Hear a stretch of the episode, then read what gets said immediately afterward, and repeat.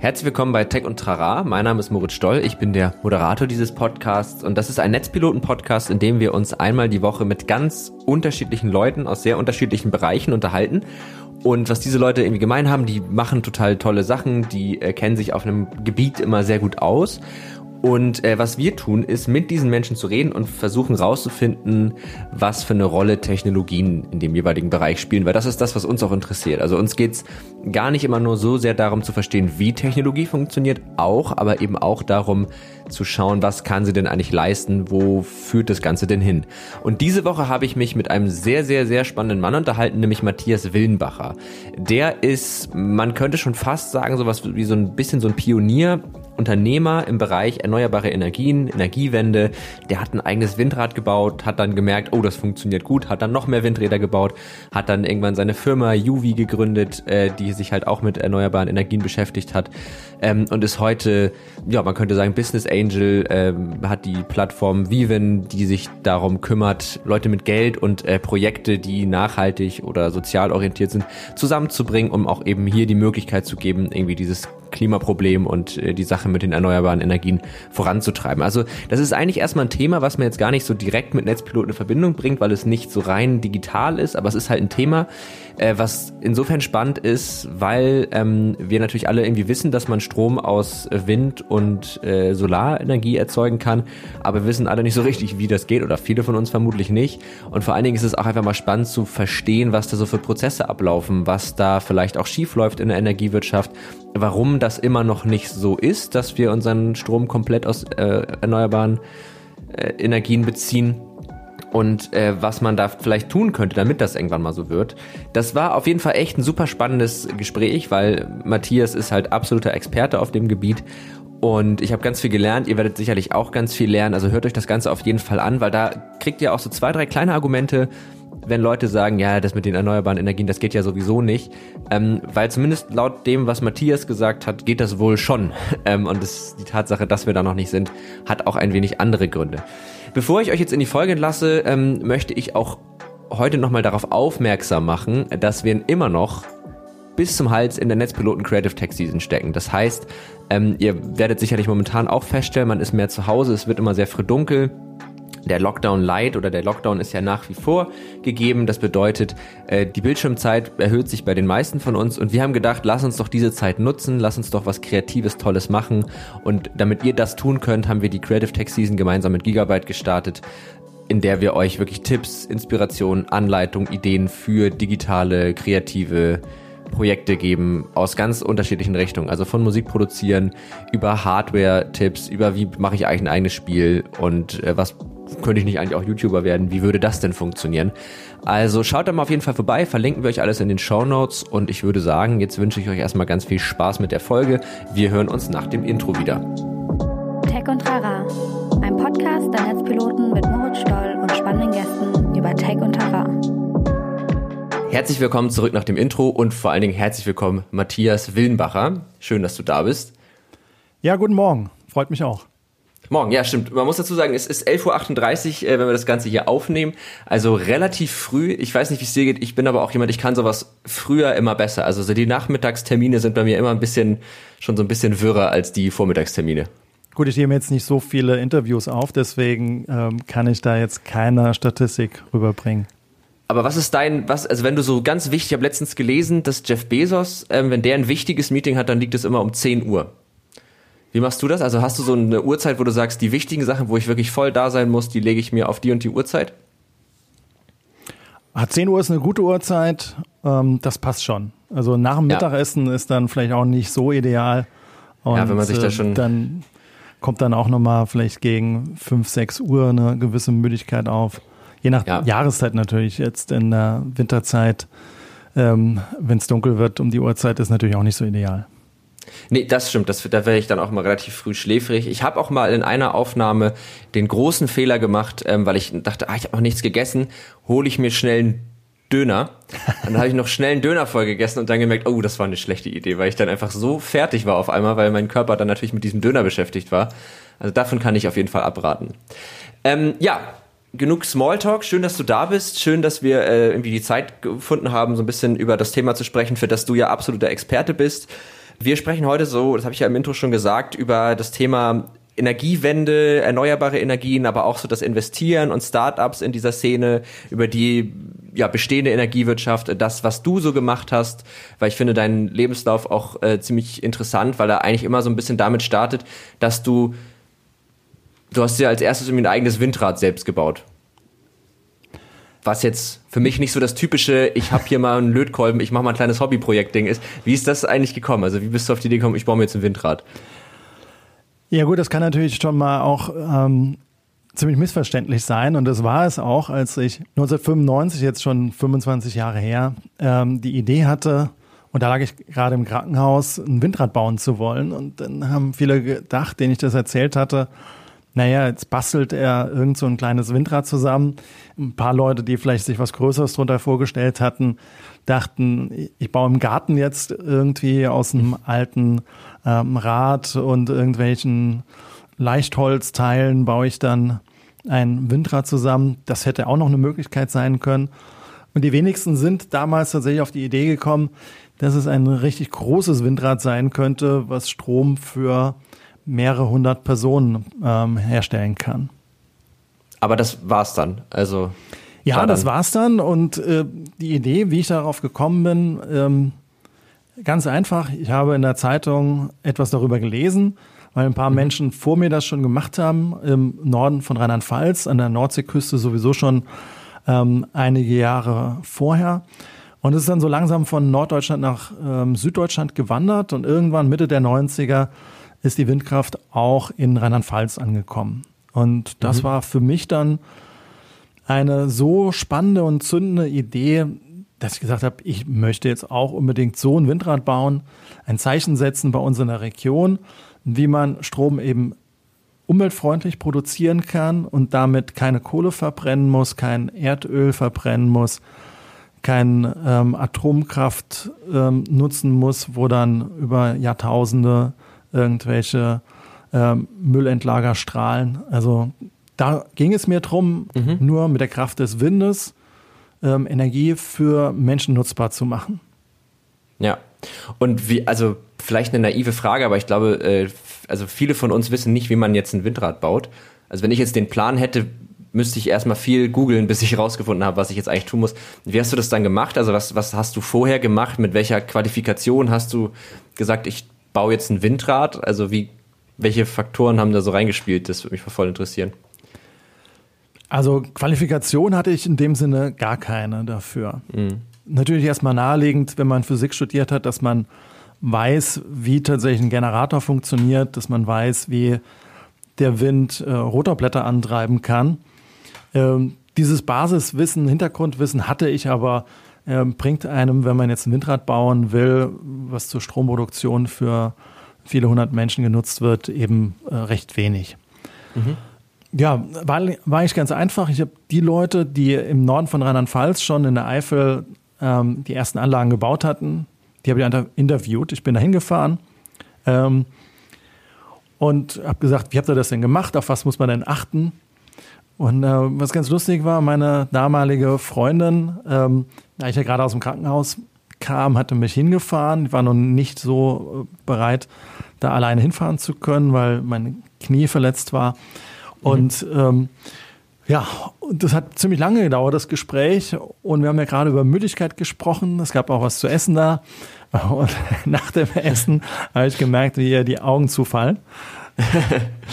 und äh, für sie war es nicht so spannend, aber äh, für mich war es irgendwie total faszinierend, wie man jetzt so ein Projekt angeht. Ähm, mhm. Dass man zuerst einen Pachtvertrag braucht, dass man ein Umweltgutachten erstellen lassen muss, einen Bauantrag stellen muss, dass man natürlich genau wissen muss, wie der Wind an dieser Stelle weht. Das ist sozusagen das Wichtigste bei der Wirtschaftlichkeit eines Windrades, dass man eine mhm. Windmessung erstellt, Gutachten erstellt, eine Wirtschaftlichkeitsberechnung machen lassen muss. Dann am Ende muss der Strom natürlich auch irgendwie von dem Standort zu den Verbrauchern gelangen, also braucht Netzanschluss. Man muss mit dem Energieversorger reden. Also ganz viele Themen, die notwendig sind, um sowas dann am Ende auch ausführen zu können. Und ähm, ja, das ist viel Organisationsaufwand ähm, mhm. und natürlich ganz viel mit verschiedenen Stakeholdern reden. Also mhm. wenn man erfolgreich ein Windprojekt bauen will, muss man die Gabe haben, mit ganz vielen Menschen ein Projekt ähm, so zu besprechen und so zu präsentieren, dass am Ende die wichtigen Stakeholder dann auch zustimmen. Vom Grundstückseigentümer über den Gemeinderat bis hin zu den Umweltbehörden. Da gibt es ganz viele Notwendigkeiten, die hinter sich zu bringen für so ein Projekt. Und das ist ja. sozusagen der Schlüssel einer ähm, Windprojektierung, wie man so ein Windrad bauen kann. War das denn dann auch so ein bisschen dein Einstieg generell in das Thema Nachhaltigkeit und erneuerbare Energien? Schon, oder? Ja, also ich denke, ich war ein ganz normaler, durchschnittlicher Umweltaktivist, kann ich jetzt nicht sagen, eher Passivist. Ich habe hm. ähm, natürlich äh, Umwelt erhalten wollen. Das wollen, glaube ich, viele. Die wenigsten wollen tatsächlich die Umwelt zerstören. Ähm, ich habe den Müll getrennt. Ich habe versucht, möglichst wenig ähm, Auto zu fahren, möglichst, wenn ich dann gefahren bin, möglichst wenig Benzin zu verbrauchen.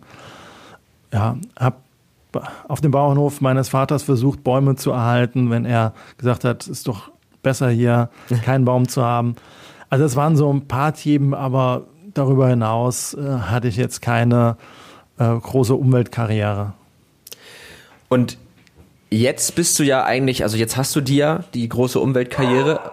Oh, so im Hintergrund hat gerade mein Hund gebellt, das tut mir sehr leid.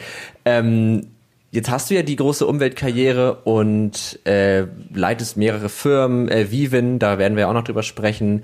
Du bist in verschiedenen Startups auch mit drin ähm, und investierst in die, die sich mit Nachhaltigkeit befassen und irgendwie da mit guten Ideen um die Ecke kommen. Und das hört sich, also das hört sich für mich nach sehr einem sehr, ich will nicht sagen anstrengendem Job an, aber nach schon einfach viel Arbeit. Und ich glaube, das muss einem dann ja auch Spaß machen. Und irgendwie habe ich so, was macht dir daran eigentlich Spaß? Also was ist das, wo du sagst, deswegen mache ich das? Ist es nur die Sache oder auch die Arbeit selbst? Also das ist natürlich erstmal äh, eine sehr gute Frage. Ich wollte, Danke. wir haben ja darüber gesprochen, wie bin ich denn überhaupt zu dem Thema gekommen? Mhm. Und ähm, als ich im Krankenhaus lag, ich hatte äh, Physikstudium abgeschlossen, hatte aber noch Mathe und Sport auf Lehramt studiert, parallel noch meine Promotion in Physik weitergeführt. Aber als ich dann die Idee hatte, dieses Windrad zu bauen, dieses Zeichen zu setzen, war ich so fasziniert von dieser ähm, Sache, dass ich gesagt habe, jetzt oder nie. Also ich muss das jetzt unbedingt umsetzen. Mhm. Und wenn man von etwas total begeistert ist, wenn man einen Sinn darin sieht, was man tut, dann macht man das einfach. Dann hinterfragt mhm. man das nicht. Und dann vergeht die Zeit wie im Flug. Und es ist total faszinierend, weil man dann das nicht als Arbeit empfindet. Mhm. Also man hat ein Ziel vor Augen, man möchte dieses Ziel erreichen und ähm, man setzt sich halt für dieses Ziel entsprechend ein. Und das ist sozusagen die innere Motivation, die mich jeden Morgen aufstehen lässt und sagt, hier, ähm, da habe ich richtig Bock zu. Das möchte ich jetzt machen und diese Dinge möchte ich erreichen. Und das kann ich ganz klar sagen. Ich habe seitdem bis heute keinen einzigen Tag gehabt, wo ich gesagt hätte, jetzt habe ich keine Lust mehr. Das macht mir jetzt überhaupt keinen Spaß mehr. Ähm, und das ist krass. Ja. Ja, und davor gab es natürlich öfter mal in der Schulzeit oder auch im Studium gab es gewisse Themen, wo ich dachte, boah, habe ich jetzt überhaupt keine Lust zu. Mhm. Ich habe natürlich den Vorteil als Unternehmer und als, dann muss man es schon klar sagen, als Chef habe ich natürlich die Möglichkeit, Dinge, die mir vielleicht weniger Spaß machen, äh, wie jetzt Buchhaltung zum Beispiel, mhm. ähm, die kann ich natürlich wegdelegieren. Und ja. da kann ich mir natürlich jemanden suchen, der mir hilft, Dinge zu machen, die ich vielleicht nicht so gerne mache. Ja gut, aber du, du musstest ja auch sicherlich in deiner Karriere diese Dinge auch irgendwann mal selber machen. Das heißt, äh, der Weg dahin, aber finde ich beeindruckend. Also vor allen Dingen jetzt seit ja, also 20 Jahren schon, mehr, oder mehr als 20 Jahren in dem Bereich und das ist so lange, das ist ja schon eine ganz schön, also schon offensichtlich eine ganz schöne Passion und das war auch noch so ein Gedanke, weil ich habe, also korrigiere mich da gerne, wenn es falsch ist, ich habe da eine sehr naive Sicht sicherlich drauf, aber bei diesen Nachhaltigkeitsthemen und da, wenn man, wenn man jetzt mal platt sagt, wenn man versucht, irgendwie die Welt ein Stück besser zu machen, ist ja im Grunde genommen das. Da geht's ja viel darum, das auch irgendwie an erste Stelle zu stellen. Also klar ist Geld ein Thema, aber es geht ja, glaube ich, korrigiere mich, weniger darum, jetzt Profit zu machen und einfach viel Geld zu verdienen, sondern auch einfach darum, dieses Ziel, was man hat, irgendwie zu erreichen. Und ist das so, dass man sich, wenn man in, sich in diese Richtung so ein bisschen entscheidet, ähm, zu gehen als Unternehmer ähm, oder vielleicht auch als Arbeitnehmer in anderen Kontexten, muss man sich da zwangsläufig zwischen, ich verdiene jetzt hier gut Geld und ich habe diese Mission so entscheiden oder lässt sich das auch irgendwo vereinen? Nee, also da, da muss man sich nicht entscheiden. Also ähm, Geld zu verdienen ist jetzt an sich nichts Zweifelhaftes in meinen Augen. Ähm, nichts Verwerfliches. Also das funktioniert schon. Ich sehe unter dem Gerechtigkeitsaspekt natürlich schon eine gewisse Herausforderung, denn ähm, wenn einer ganz viel hat, ähm, haben andere natürlich deutlich weniger. Mhm. Ähm, das ist natürlich eine, eine Sache, die, die man mitbedenken sollte. Und für mich persönlich ist Geld zu haben kein erstrebenswertes Ziel. Mhm. Es ist natürlich gut, äh, wenn man weiß, man hat genügend Geld zum Essen, man hat ein Dach über dem Kopf, aber alles, was darüber hinausgeht, ähm, ist sozusagen einfach nur Kür und ähm, ist für mich nicht wirklich ähm, wichtig. Wichtig ist natürlich, was man mit dem Geld bewegen kann. Und das ist natürlich ein großer Unterschied. Habe ich ja. wenig Geld zur Verfügung, kann ich natürlich deutlich weniger ähm, zum Besseren verändern, als wenn ich mehr Geld zur Verfügung habe. Klar. Und das heißt, jede Hilfsorganisation kann noch so gute Absichten haben, aber wenn sie eben kein Geld zur Verfügung hat, kann sie auch ganz wenig helfen. Ja. Und deswegen ist es da natürlich enorm wichtig, dass das, was man tut, auch durchaus wirtschaftlichen Erfolg hat, um dann mit dem Geld natürlich auch viele andere Dinge zu bewegen. Oder aber, das ist das, was wir mit Vivin machen, mhm. dass wir natürlich ganz viele Menschen, die Geld haben, dazu animieren möchten, ihr Geld nachhaltig in ökologische, soziale Projekte anzulegen.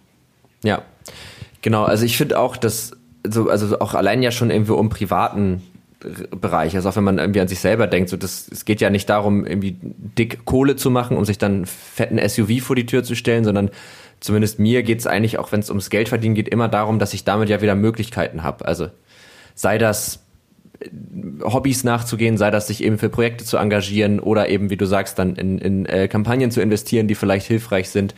Also, aber das war so ein bisschen die Überlegung, dass ich so dachte, ist das vielleicht so ein, einfach auch so ein Wirtschaftszweig, wo man halt sagt, okay, ich verzichte hier jetzt bewusst auf, auf Dinge, damit ich das machen kann oder lässt sich das vereinen? Ähm, aber du hast gerade schon über Vivin gesprochen, dann lass uns da gerne irgendwie weiter drüber sprechen. Ähm, Vivin ist ja, man könnte sagen, so eine Art Crowd-Investing-Plattform, ne? Das ist ein Teil von Vivin. Vivin okay. ist mehr als eine Crowd-Investing-Plattform. Ich würde Vivin so beschreiben, es gibt auf der einen Seite viele tolle Projekte, mhm. die die Welt ein Stückchen besser machen wollen. Mhm. Und viele davon brauchen Geld. Und Geld ist da nie genug da, für die Welt ein Stückchen besser zu machen. Und mhm. jetzt müssen wir schauen, wie können wir da, wo das Geld ist oder die Menschen, die genügend Geld zur Verfügung haben, wie können wir die dazu bewegen, dass sie in solche Projekte investieren. Und wir sind als Plattform Vermittler. Mhm. Wir bringen eben die guten Projekte und das gute Geld sozusagen zusammen. Ja. Hast du da mal ein Beispiel für, für engen Fall, wo das besonders gut gelungen ist? Also wo du sagst, das ist zum Beispiel so, so da hat Viven mal richtig gezeigt, was damit möglich ist oder irgendwie ein Projekt oder was ihr unterstützt habt oder eine Kampagne, die gut gelaufen ist. Ja, da gibt es natürlich ganz viele, ähm, die wir mhm. gemacht haben, von dem Einsammeln für ähm, Wind- und Solarprojekte, die eine entsprechende Unterstützung gebraucht haben, bis hin zu unserer letzten Kampagne, die wir mit dem Startup Tomorrow gemacht haben. Mhm. Das war für uns ähm, herausragend ähm, zu sehen, wie schnell wir doch auch auf unserer Plattform, die jetzt stetig gewachsen ist in den letzten zwei, drei Jahren, ähm, tatsächlich auch Geld für so ein Unternehmen einsammeln können. Mit Tomorrow gemeinsam haben wir innerhalb von fünf Stunden drei Millionen eingesammelt. Und äh, das ist ein ganz neues Produkt, was wir hier aufgelegt haben. Ein mhm. sogenanntes STO, Security Token Offering. Ähm, und das ist besonders in Zukunft einfach handelbar. Wir umgehen eine sogenannte Zahlstelle Ähm, gehen hört sich jetzt natürlich doof an. Also wir brauchen diese nicht unbedingt. Ähm, und da werden Gebühren aufgerufen, die halt enorm hoch sind. Und mhm. damit ähm, dieses Banking besonders einfach und kostengünstig ist, deswegen haben wir hier ein neues Produkt aufgelegt. Ja. Ähm, Tomorrow ist übrigens vielleicht für die HörerInnen, die es nicht wissen, ist auch ne, einfach eine Bank, wo mit dem Geld, was man da anlegt, ähm, glaube ich, auch nur in nachhaltige Projekte, also da werden jetzt keine Waffen irgendwie von in Waffen investiert oder so, sondern das Geld wird halt auch wieder für sinnvolle Projekte eingelegt, weil das ja im Grunde, auch da korrigiere mich gerne, aber Banken machen ja was mit dem Geld, was man da, was man denen gibt, um das irgendwie zu vermehren und das machen manche Banken halt in allen möglichen Bereichen und Tomorrow hat sich da eben auf faire und nachhaltige Projekte spezialisiert. Das ist schon sehr gut erklärt. Ähm, ergänzen, ergänzen möchte ich, es ist ähm, im Prinzip eine, eine grüne Bank wie die GLS Bank, die Umweltbank, ähm, mhm. wie Triodos. Allerdings mit dem Unterschied, dass sie nur auf dem Smartphone existiert mhm. und Stimmt. dass man sein Konto nur über das Smartphone tatsächlich auch verwalten kann. Aber ähm, eine super geile UX, also kann ich nur empfehlen, da sein Konto zu haben. Ähm, ja. Ist äh, super anwenderfreundlich. Und wenn ich dran denke, wie ich meine ersten Online-Überweisungen gemacht habe mit einem Modem, äh, was noch gepfiffen hat und äh, ich dann, glaube ich, zehn Minuten gebraucht habe für eine Online-Überweisung. Ähm, also zehn Sekunden sind es vielleicht nicht ganz, aber auch nicht viel mehr, die ich ja. heute brauche, um eine Überweisung mit ähm, Tomorrow machen zu können. Das ist schon ähm, richtig klasse. Also tolles Erlebnis verrückt irgendwie, ne, wenn man überlegt, also ich bin jetzt bei, bei einer ziemlich gutbürgerlichen roten Bank, die, glaube ich, jeder irgendwie kennt so, ähm, aber auch aus diesem klassischen deutschen, ich war da schon immer Gefühl heraus. So, ähm, also kann ich dir nur empfehlen zu wechseln. Ja, ich tatsächlich mag ich meinen Bankberater einfach sehr gerne. Das ist, ja, ich, den kannst du ja auch weiterhin mögen. Es spricht ja nichts dagegen, dass ähm, du mit ihm immer noch ein Bierchen trinken gehst, aber das stimmt, ja. ja. Vielleicht äh, sollte ich mir das mal echt mal überlegen. Aber was ich halt so krass finde, ist, dass selbst ich, also ich bin ja nun doch ein bisschen jünger als du, ähm, und dass selbst ich irgendwie so meine ersten Banküberweisungen habe ich, da bin ich immer noch in die Filiale gegangen, habe so ein Papier ausgefüllt und das dann da reingetan so und äh, dass das, also dass sich das so schnell irgendwie gewandelt hat. Aber ähm, kommen wir noch mal so ein bisschen in die Richtung äh, Energiewende, weil ich finde, das ist so ein Thema, das ist halt, also das ist ja offensichtlich super komplex und gerade was so die bestehende Energiewirtschaft angeht, ich glaube, viele von uns Normalsterblichen wissen gar nicht so richtig, wie die funktioniert. Also es gibt irgendwie Netzbetreiber, der Strom kommt irgendwo her, der Strom wird dahin gebracht, aber irgendwie gehört dann einem Netzbetreiber auch das Netz und ein anderer ist da irgendwie mit drin. Das weiß man dann auch immer schon nicht so richtig. Ähm, keine Sorge, ich frage dich jetzt nicht, ob du das einmal alles erklären kannst, aber was ich äh, gerne mal wissen würde, ist, was du so besonders problematisch daran findest, wie es jetzt gerade teilweise noch gehandhabt wird. Also wo du sagst, das ist so ein Ding, das kann man eigentlich so einfach vermeiden, da könnte man so viel besser machen. Oh, da gibt es natürlich ganz, ganz viele Themen, ähm, die man anders und besser machen kann. Ja. Aber ich möchte mich auf äh, ein zentrales Element natürlich beschränken. Und das mhm. ist, ähm, dass wir einfach noch zu viele Kohlekraftwerke haben. Ja.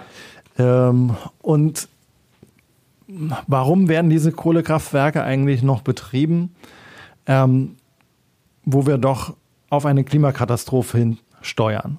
Und in Deutschland haben wir die größten Braunkohlekraftwerke und damit auch die größten CO2-Emittenten in ganz Europa. Ja. Und für mich ist vollkommen klar, wenn man die Klimakatastrophe aufhalten will, also wenn man nicht da in eine Katastrophe reinschlittern will, dann muss man natürlich mit gutem Beispiel vorangehen ähm, zu sagen, ja, wir haben ja nur 2,3 Prozent der weltweiten CO2-Emissionen. Das ist ähm, so ein Fingerpointing.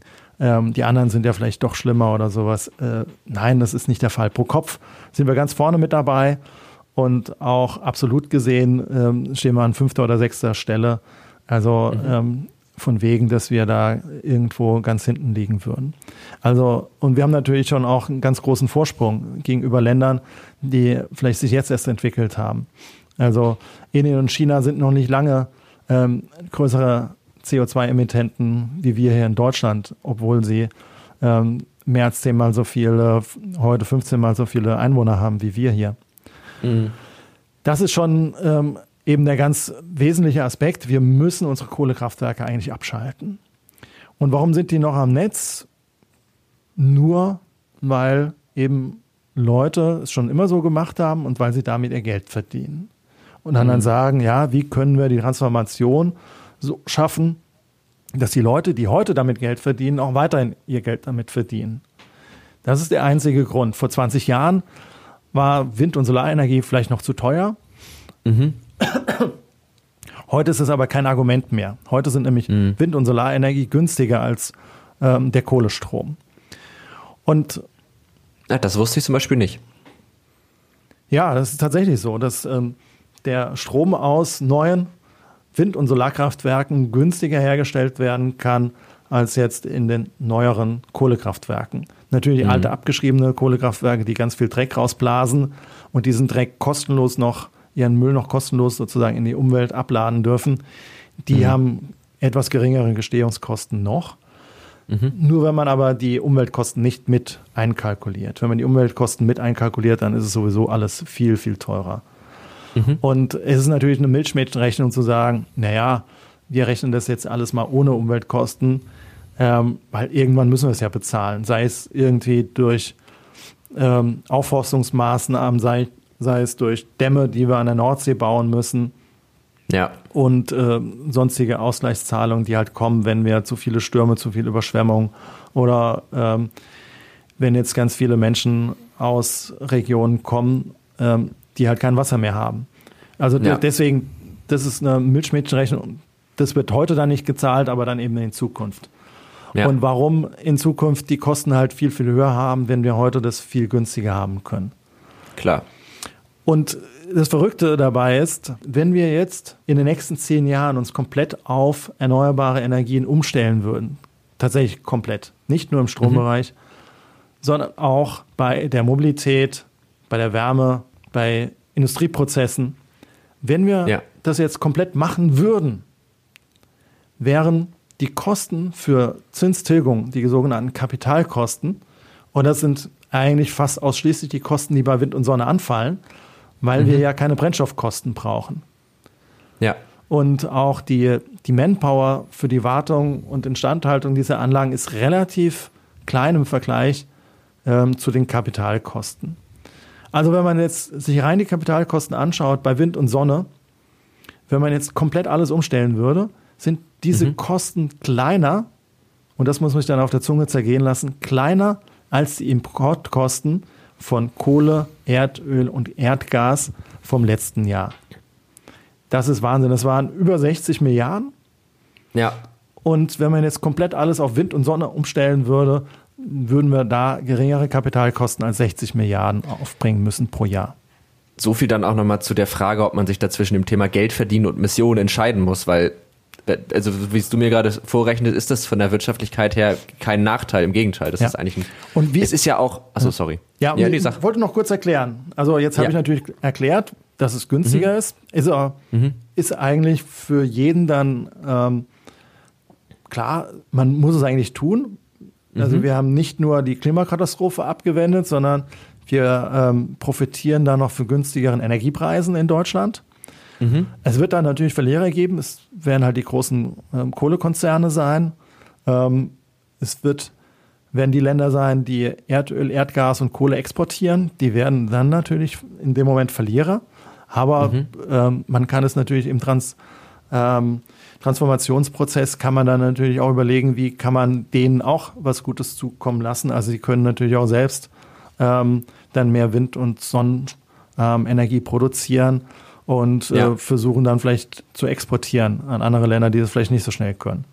Also ja. da gibt es Möglichkeiten. Aber jetzt zurück, wie kann es ganz einfach funktionieren? Und das ist auch ähm, super einfach erklärt. Heute produziert ein durchschnittliches Windrad und wir haben aktuell etwa 30.000 Windräder in Deutschland installiert, mhm. produziert Strom für 1000 Haushalte. Mhm. Ist eigentlich eine ziemlich einfache Größenordnung, die man sich auch einfach merken kann. Ein Windrad, 1000 Haushalte. Mhm.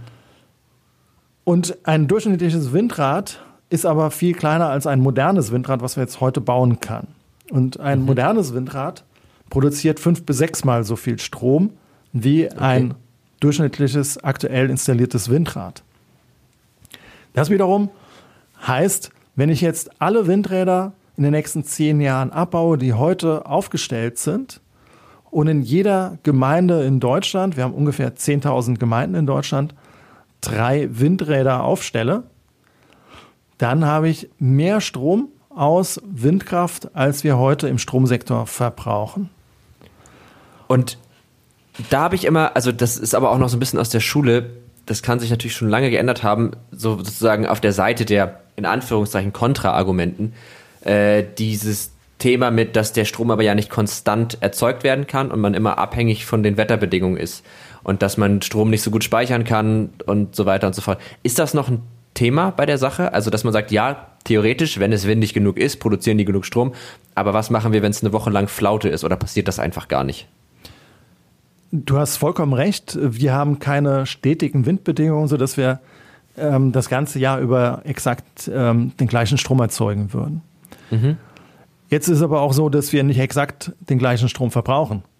Wir brauchen tagsüber um 12 oder um 5, 6, 7 Uhr verbrauchen wir mehr Strom als nachts mhm. zwischen ähm, 2 und 5 Uhr. Mhm. Und im Winter brauchen wir mehr Strom als im Sommer. Also auch da gibt es deutliche Unterschiede. Mhm. Deshalb ähm, ist es eigentlich eine Mehr, dass wir Grundlastkraftwerke brauchen würden. Also Kraftwerke, die rund um die Uhr die gleiche Menge Strom produzieren. Mhm. Das kann man in Belgien sich sehr gut angucken. Die haben ganz viele Atomkraftwerke gebaut und haben sie gesagt, hm, was machen wir jetzt nachts mit dem Strom? Ah, dann beleuchten wir unsere Autobahn, weil sie einfach nicht gewusst haben, was sie mit dem zu viel Strom machen können. Ja. Und jetzt ist die, die Lösung eigentlich auch sehr einfach. Wenn wir in der Summe deutlich mehr Strom durch Wind und Sonne produzieren, dann haben wir in der Regel auch zu viel Strom, aber wir können das intelligenter machen, als die Menschen in Belgien das gemacht haben. Also wir versuchen damit jetzt nicht unnötig irgendwelche Straßen zu beleuchten, sondern wir können eine sogenannte Sektorkopplung machen. Das heißt, okay. Wir können Strom, der zu viel zur Verfügung steht, was dann ähm, die meiste Zeit dann der Fall wäre, können wir zum Beispiel in Autobatterien speichern. Mhm. Und die Elektromobilität, die ist ähm, dramatisch ankommen. Die höchsten mhm. äh, Zulassungszahlen hatten wir jetzt im Oktober gerade gehabt. Ähm, und ich gehe davon aus, dass in Jahre 2028, da habe ich einige Wetten laufen, dass da kein Verbrennerauto mehr in Deutschland hergestellt wird. Ja. Und ähm, deshalb werden wir immer mehr Speicher, rollende Speicher bekommen, die aber trotzdem die meiste Zeit rumstehen, denn ein Auto steht 23 Stunden am Tag im Schnitt rum. Mhm. Und deswegen sind es durchaus gute Speichermöglichkeiten. Ah, das ist und also das ist ja dann ein bisschen wie so ein dezentraler Energiespeicher für den überschüssigen Strom. So, so genau, betrachtet. genau. Das ist eine Möglichkeit. Aber es gibt natürlich unendlich viele andere Möglichkeiten, was wir mit dem Strom machen können. Eine andere Art mhm. der Sektorkopplung, also jetzt äh, Strom zu Mobilität, ist eben Strom mhm. zu Wärme. Das heißt, mhm. wenn wir zu viel Strom haben, können wir unsere Häuser damit beheizen. Wir können große Wasserspeicher aufheizen und ähm, wir können immer noch Kühlung machen. Das heißt, im, gerade im Sommer, wenn wir zu viel Solarstrom zur Verfügung haben, dann ähm, lassen wir unsere Kühlhäuser ähm, auf minus 20, minus 25 Grad runterkühlen und mhm. dann ist es in der Nacht auch noch ähm, kalt. Also das da, ist damit haben wir die Möglichkeit, ähm, tatsächlich aus dem zu viel Stromangebot ähm, immer etwas Vernünftiges zu machen. Und das heißt, wenn wir einfach viel mehr Windräder und die zweite Komponente ist natürlich wichtig, Solarenergie haben, als mhm. wir tatsächlich brauchen, dann haben wir immer sozusagen das richtige Stromangebot oder fast immer. Und mhm. nur das, was wir als Strom an sich nicht brauchen, das können wir in die Autobatterie speichern oder aber als Kühlung oder als Wärme tatsächlich übernehmen. Und das ist super einfach steuerbar, super einfach umsetzbar. Ähm, mhm. Das geht in Millisekunden und ähm, deswegen ist es halt ein, ein super einfacher Weg. Und es gibt ja. noch wenige Stunden im Winter in Deutschland, die ähm, dann vielleicht mit zu wenig Wind- und Solarstrom ähm, überbrückt werden müssten. Aber auch da gibt es eine einfache Lösung. Ähm, Im Prinzip nutzen wir dazu sogenannte Blockheizkraftwerke. Das heißt, es ist dann doch nochmal ein Verbrennungsmotor oder eine Brennstoffzelle, mhm. äh, die an sich sehr ineffizient ist, aber gerade im, in den Wintermonaten können wir diese, wenn sie an Standorten aufgestellt werden, wo wir tatsächlich auch die Wärme mitnutzen können, mhm. dann können wir den Brennstoff sehr sinnvoll einsetzen. Wir produzieren äh, die notwendige benötigte Energie in Form von Strom und zusätzlich als Abfallprodukt nutzen wir aber auch die Wärme. Und so kann jeder zum Beispiel zu Hause im Quartier eine Brennstoffzelle aufstellen und die Brennstoffzelle überbrückt eben die Zeit, wo die Solaranlage nicht genügend Strom produziert und äh, also, macht dann eben Strom und Wärme. Das ist dann ja im Grunde einfach, dass man sagt, naja klar, es gibt noch ganz wenige Momente, wo der, die erneuerbaren Energien nicht reichen würden und dann kann man ja nochmal was verbrennen, aber es ist ja eigentlich Quatsch, das deshalb die ganze Zeit zu machen, wenn es gar nicht nötig wäre. Ich finde das auch verrückt, ähm, dass du, weil du ja gerade auch einfach erzählt hast, ähm, dass man mit dem ganzen Strom, der dann übrig ist, sozusagen, dass man damit kühlen kann, dass man damit unsere Wohnung aufheizen kann, weil in meinem Kopf immer noch so heizen eigentlich so böse ist, weil man immer so, ja, damit, also damit verbraucht man Strom und Strom ist ja, wird halt irgendwie dreckig hergestellt. Und das aber, also es, es schadet ja nichts, wenn man jetzt Solarstrom hat und den benutzt, dann passiert ja einfach nichts Schlimmes. Oder bin ich da jetzt auch wieder zu naiv? Nee, nee, das, ähm, okay. das ist richtig.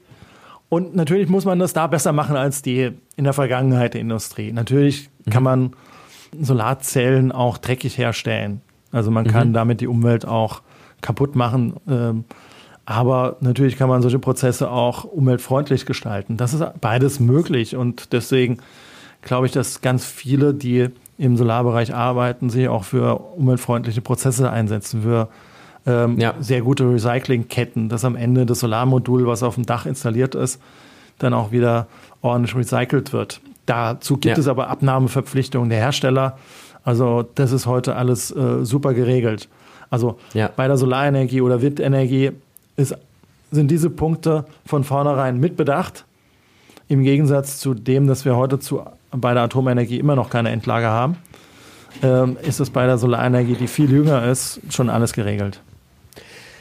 Ähm, du hast ja in viele Startups investiert. Mit Vivin sorgt ihr ja auch dafür, dass auch Geld in bestimmte Projekte fließen kann und so.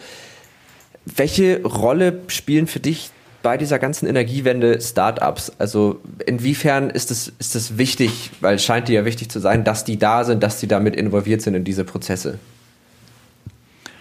Ich habe ja eine große Firma aufgebaut, also das vielleicht vorab. Mhm. Als ich das erste Windrad gebaut hatte, das ging innerhalb von neun Monaten. Das lief so gut, dass ich gesagt habe, gut, dann baue ich halt noch ein zweites. Ja. Dann habe ich ein zweites gebaut, das lief auch wieder super. Dann habe ich gleich fünf neue gebaut.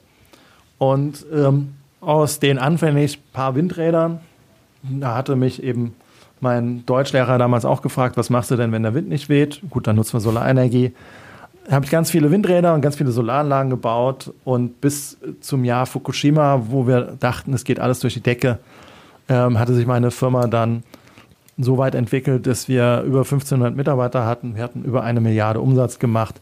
Also es lief alles toll. Mhm. Und es lief aber so gut. Und deswegen haben halt so Leute wie Altmaier und Merkel und äh, Sigmar Gabriel, den Leuten war das ein Dorn im Auge, dass die erneuerbaren Energien sich so schnell entwickelt haben, weil mhm. sie natürlich sehr eng verbandelt waren mit der alten Energiewirtschaft. Mhm. Die alte Energiewirtschaft war staatlich bis 1998, sehr enge Verbindung.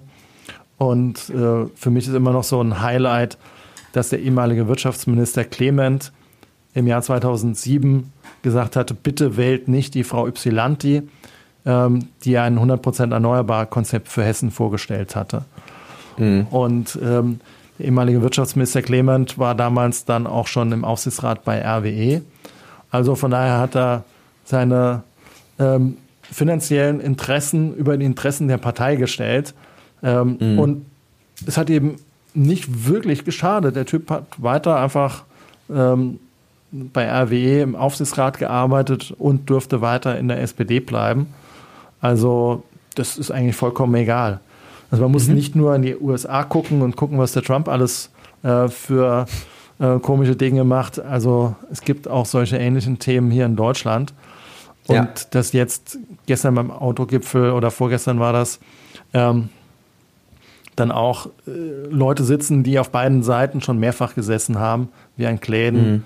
Ähm, und so weiter. Also das ist schon harte Lobbyarbeit, die da gemacht wird. Ja. Und da und äh, stimmt, sind, sorry, ich bin jetzt. Ja, nee, ähm, alles gut. Nee, ich, ich glaube, ich weiß, wo du hin willst. Also alles gut. Ja. Äh.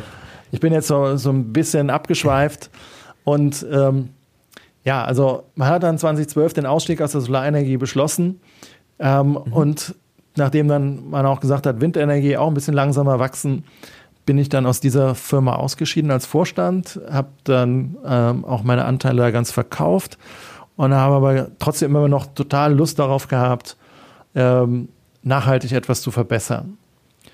Und da hat sich die, mir die Frage gestellt, wie kann ich das am besten machen? Wie kann ich mhm. ähm, am schnellsten, am besten und am effektivsten ähm, nachhaltig ökologisch was verbessern? Und da war es für mich total naheliegend, dass ich gesagt habe, wer kann am schnellsten und am besten die, die Welt verändern? Das sind die Gründer. Die Gründer, die heute ihre Ideen umsetzen möchten, ihre grünen ökologischen Ideen.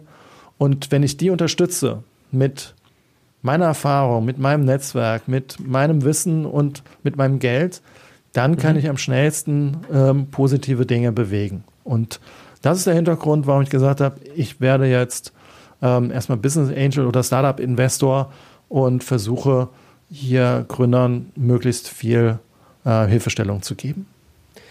Das würdest du sagen, dass Startups vielleicht auch gerade was so Lobbyarbeit angeht, ein bisschen weniger anfällig sind? Habe ich irgendwie gerade so gedacht, weil das, äh, zumindest man hört es halt immer von großen Konzernen und großen Vorständen, weil da geht es um ganz, ganz viel Geld und Startups sind ja einfach doch immer äh, entstehen ja irgendwie anders oder vielleicht auch nicht. Vielleicht. Ja, Startups sind dynamisch, können neue Wege gehen und müssen auf alte Geschäftsmodelle keine Rücksicht nehmen. Das ist der Vorteil, den die Startups mitbringen. Ja. Und ja. ein großer Konzern ist ja in der Regel, wenn er erfolgreich ist, auf ein Geschäftsmodell fokussiert. Und mhm. ähm, wenn er jetzt, wenn jetzt eine Innovation oder eine Revolution in einem Bereich kommt, wie zum Beispiel die Solarenergie, wie zum Beispiel die Elektromobilität. Und dann ist derjenige, der jetzt ein Kohlekraftwerk betreibt, der hat natürlich kein Interesse, gleichzeitig ein Solarpark und ähm, einen Windpark zu betreiben oder ganz viele davon, um jetzt dieses Kohlekraftwerk ersetzen zu können, weil er dann die eigentliche Investition ähm, kaputt macht. Mhm. Und deshalb wird eben so lange versucht, diese Investition zu schützen, wie es geht. Und dann äh, versucht man erstmal die neuen zu belächeln, zu sagen, das geht ja alles gar nicht, äh, die schaffen es ja nie, die sind ja viel zu klein, die können ja nie ein Kohlekraftwerk ersetzen.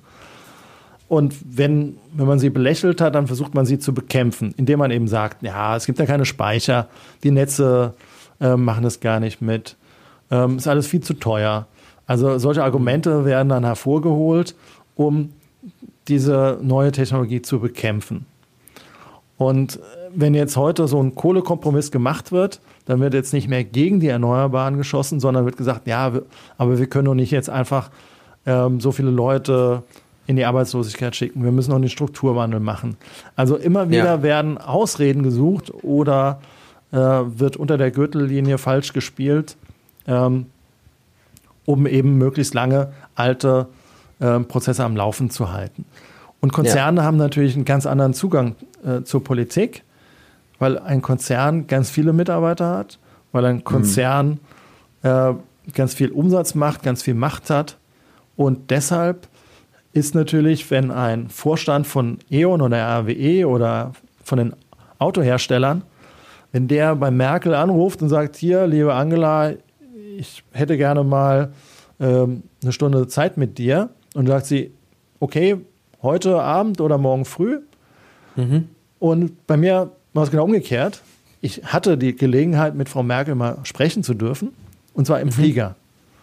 Rückflug, 18 Stunden, Direktflug von Santiago de Chile nach Berlin. Ja. Wir haben zusammengesessen, kleine Runde, fünf, sechs Leute. Frau Merkel hatte schon ein, zwei äh, Weinchen getrunken und habe ihr die Frage gestellt, ob wir uns nicht noch mal ein paar Minuten, so fünf Minuten, zehn Minuten über die Energiewende in Deutschland unterhalten könnten. Mhm. Er hat mich angeguckt, mir die Hand auf die Schulter gelegt und gesagt, Herr Willenbacher, schreiben Sie mir doch bitte einen Brief. Und das hat sehr deutlich gezeigt, dass ähm, Frau Merkel kein Interesse hatte an der Energiewende, dass mhm. sie das null interessiert hat und dass sie auch keine Lust hatte, mit mir das zu diskutieren, weil sie wusste, sie hat keine echten Argumente mhm. dafür, dass jetzt Kohlekraftwerke länger laufen sollen und warum man nicht jetzt wirklich intensiv in die Erneuerbaren einsteigen kann. Ja. Das ist krass, wie schnell man dann bei solchen Themen doch in so Gefilde kommt, die man so als Normalbürger gar nicht durchschaut. Also, oder als eben, als, also, ja, doch. Das ist, finde find ich, äh, erstaunlich. Aber das leitet mich tatsächlich so ein bisschen zu meiner nächsten Frage über, weil wir jetzt viel so über das Große geredet haben, über das, was, was Konzerne tun, was man tut, wenn man gründet, wenn man irgendwie sich selbst da engagieren möchte. Aber äh, Teil deines Schaffens und ja auch so ein bisschen die Idee von Vivin ist ja, dass eben auch jeder, also dass alle Menschen sich daran beteiligen können. Wenn es jetzt irgendwie große Konzerne oder die Politik nicht hinkriegt, dann halt das irgendwie so fast schon demokratisieren und jeder kann sich irgendwie beteiligen. Wie, also ganz konkret, was könnte ich jetzt, also ich werde jetzt in den nächsten Monaten vermutlich kein Windrad bauen können. Was kann ich machen, um mich irgendwie an der Energiewende aktiv zu beteiligen? Also, ja, Windrad bauen ist nicht so einfach, aber trotzdem kann man ja überlegen, ob man nicht irgendwo noch einen Standort hat oder jemand kennt, der vielleicht einen Acker hat, der gut gelegen ist. Ähm, also von daher freuen sich, glaube ich, alle, ähm, da mitmachen zu können. Aber mhm. wenn man jetzt mitten in der Großstadt wohnt, ähm, natürlich deutlich schwieriger. Ja. Das, was wir anbieten, ist, dass man in unsere Projekte schon mit ganz kleinen Beträgen auch investieren kann. Äh, teilweise mhm. haben wir ähm, schon 500 Euro oder darunter sogar. Bei jetzt bei der Tomorrow-Kampagne hatten wir schon ab 100 Euro Investitionsmöglichkeiten geboten. Und da kann man sich auch einfach raussuchen. Das, was wir anbieten, sind in der Regel tatsächlich Unternehmen, in die man investieren kann, oder aber mhm. tatsächlich auch Wind- und Solarkraftwerke.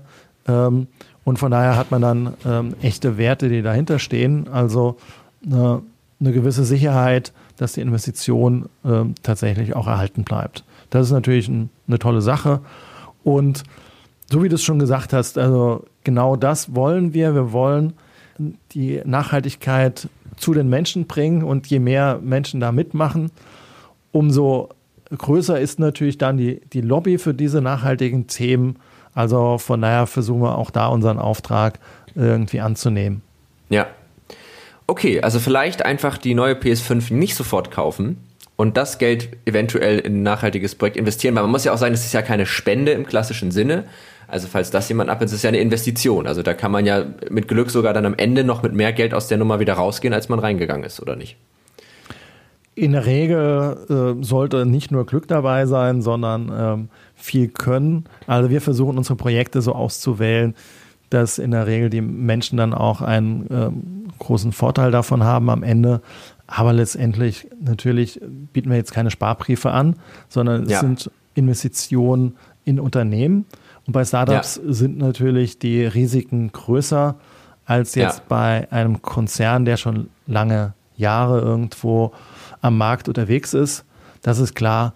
Und wie ich es vorhin schon gesagt habe, bei aber den Sachwerten wie Wind- und Solarprojekten oder Immobilien, die im Nachhaltigkeitsbereich sind, ähm, da ist das Risiko natürlich deutlich geringer. Ja.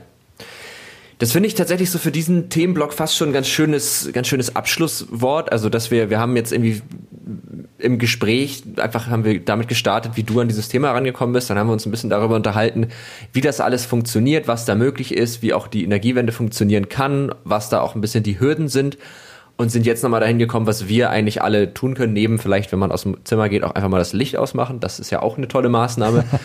ähm, aber einfach auch ein bisschen im größeren Stil. Klar kann das nicht jeder. Also ich, ähm, es gibt viele Leute, die jetzt nicht mal eben in sowas investieren können, aber es gibt eben auch verdammt viele Leute, die es könnten.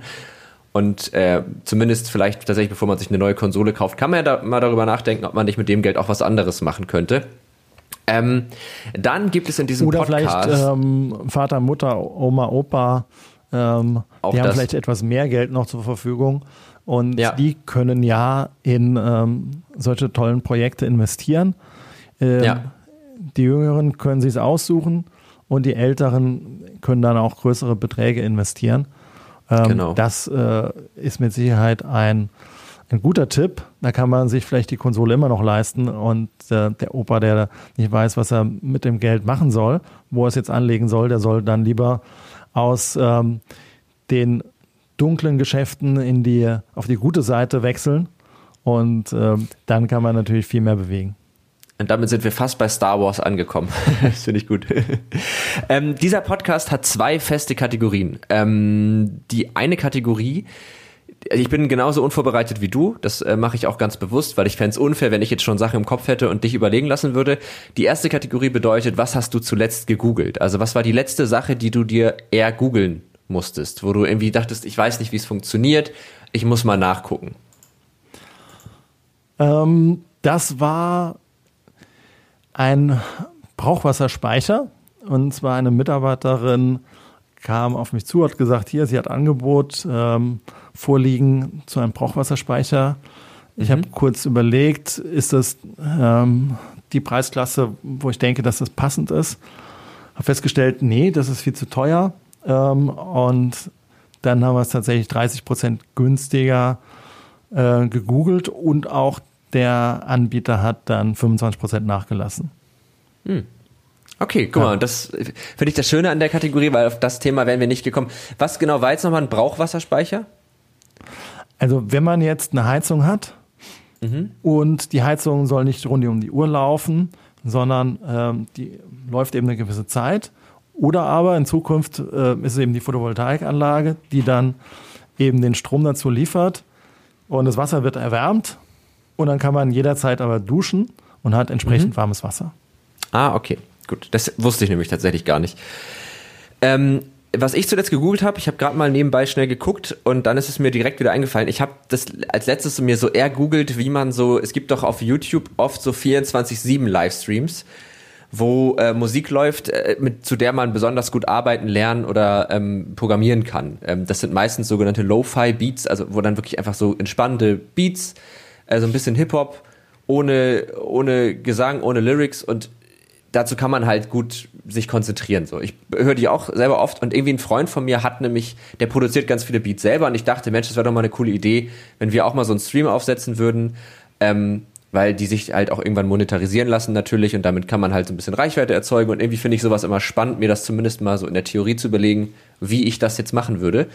Er ist super einfach tatsächlich. Ähm, das einzige Problem ist auch da, man braucht halt irgendeinen Rechner, der dann 24-7 streamt. Und das kostet einfach auch Strom. Und da habe ich noch nicht, da wollte ich mal ausrechnen, ob sich das für mich überhaupt lohnen würde oder ob ich damit nicht sogar mehr Geld ausgebe, als ich damit verdienen könnte. Ganz anderes Thema.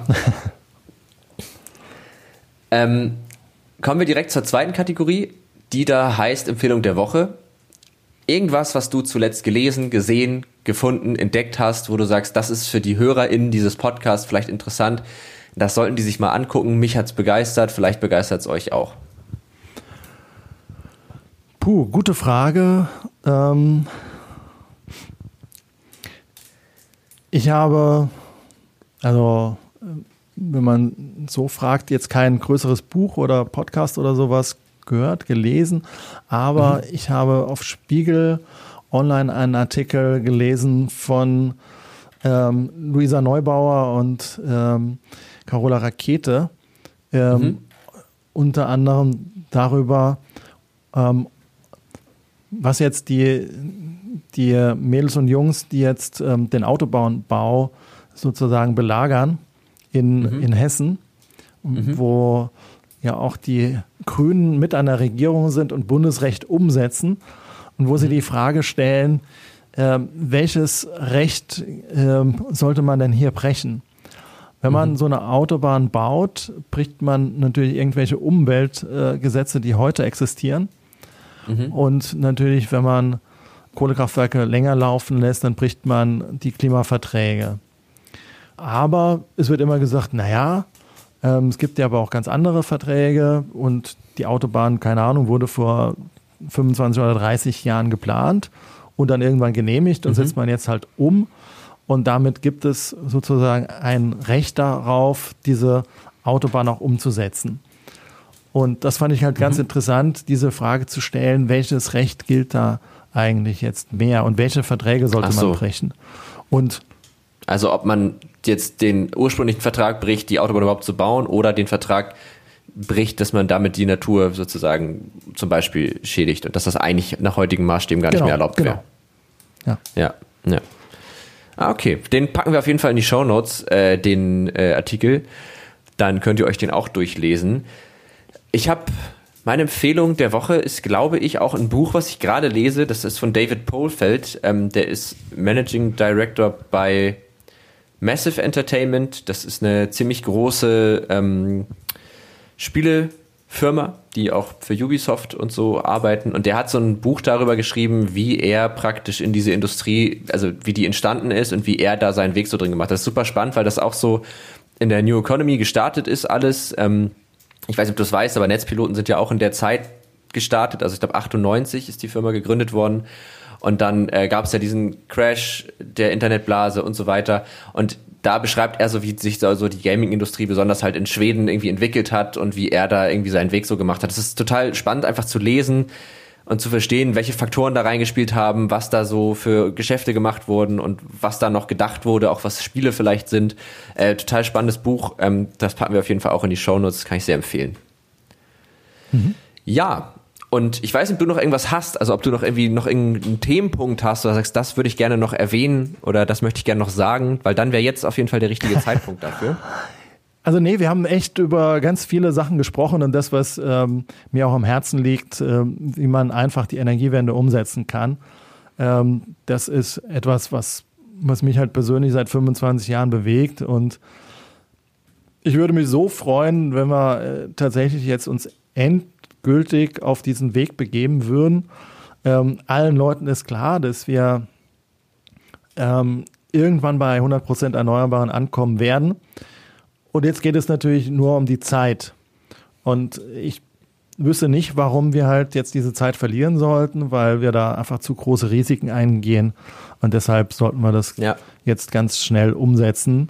Und dafür kämpfe ich die ganze Zeit. Und deswegen bin ich natürlich für alle ähm, ähm, Plattformen dankbar, die mir die Gelegenheit geben, ähm, genau das auch erklären zu dürfen also mir war es auf jeden Fall eine Freude, dass du es erklärt hast. Du hast es vor allen Dingen auch so erklärt, dass man es versteht. Das ist immer sehr schön, weil ich finde es immer schwierig, gerade bei solchen Themen, wenn dann Leute einen so fachmäßig vollreden, aber man eigentlich gar nicht versteht, worum es geht. Und das, äh, glaube ich, haben die HörerInnen jetzt auf jeden Fall und ich auch. Ähm, ich finde, das ist ein guten Kampf auf jeden Fall und ich äh, finde, wir sollten uns da alle ein bisschen mehr beteiligen, weil man darf ja nicht vergessen, klar, gerade ist Corona, das ist auch ätzend und das äh, verdient auch viel Aufmerksamkeit, aber nach Corona kommen ja auch noch so ein paar Themen, unter anderem eben das ganze Klimading. Und vielleicht darf man das da auch nicht so ganz aus den Augen verlieren währenddessen.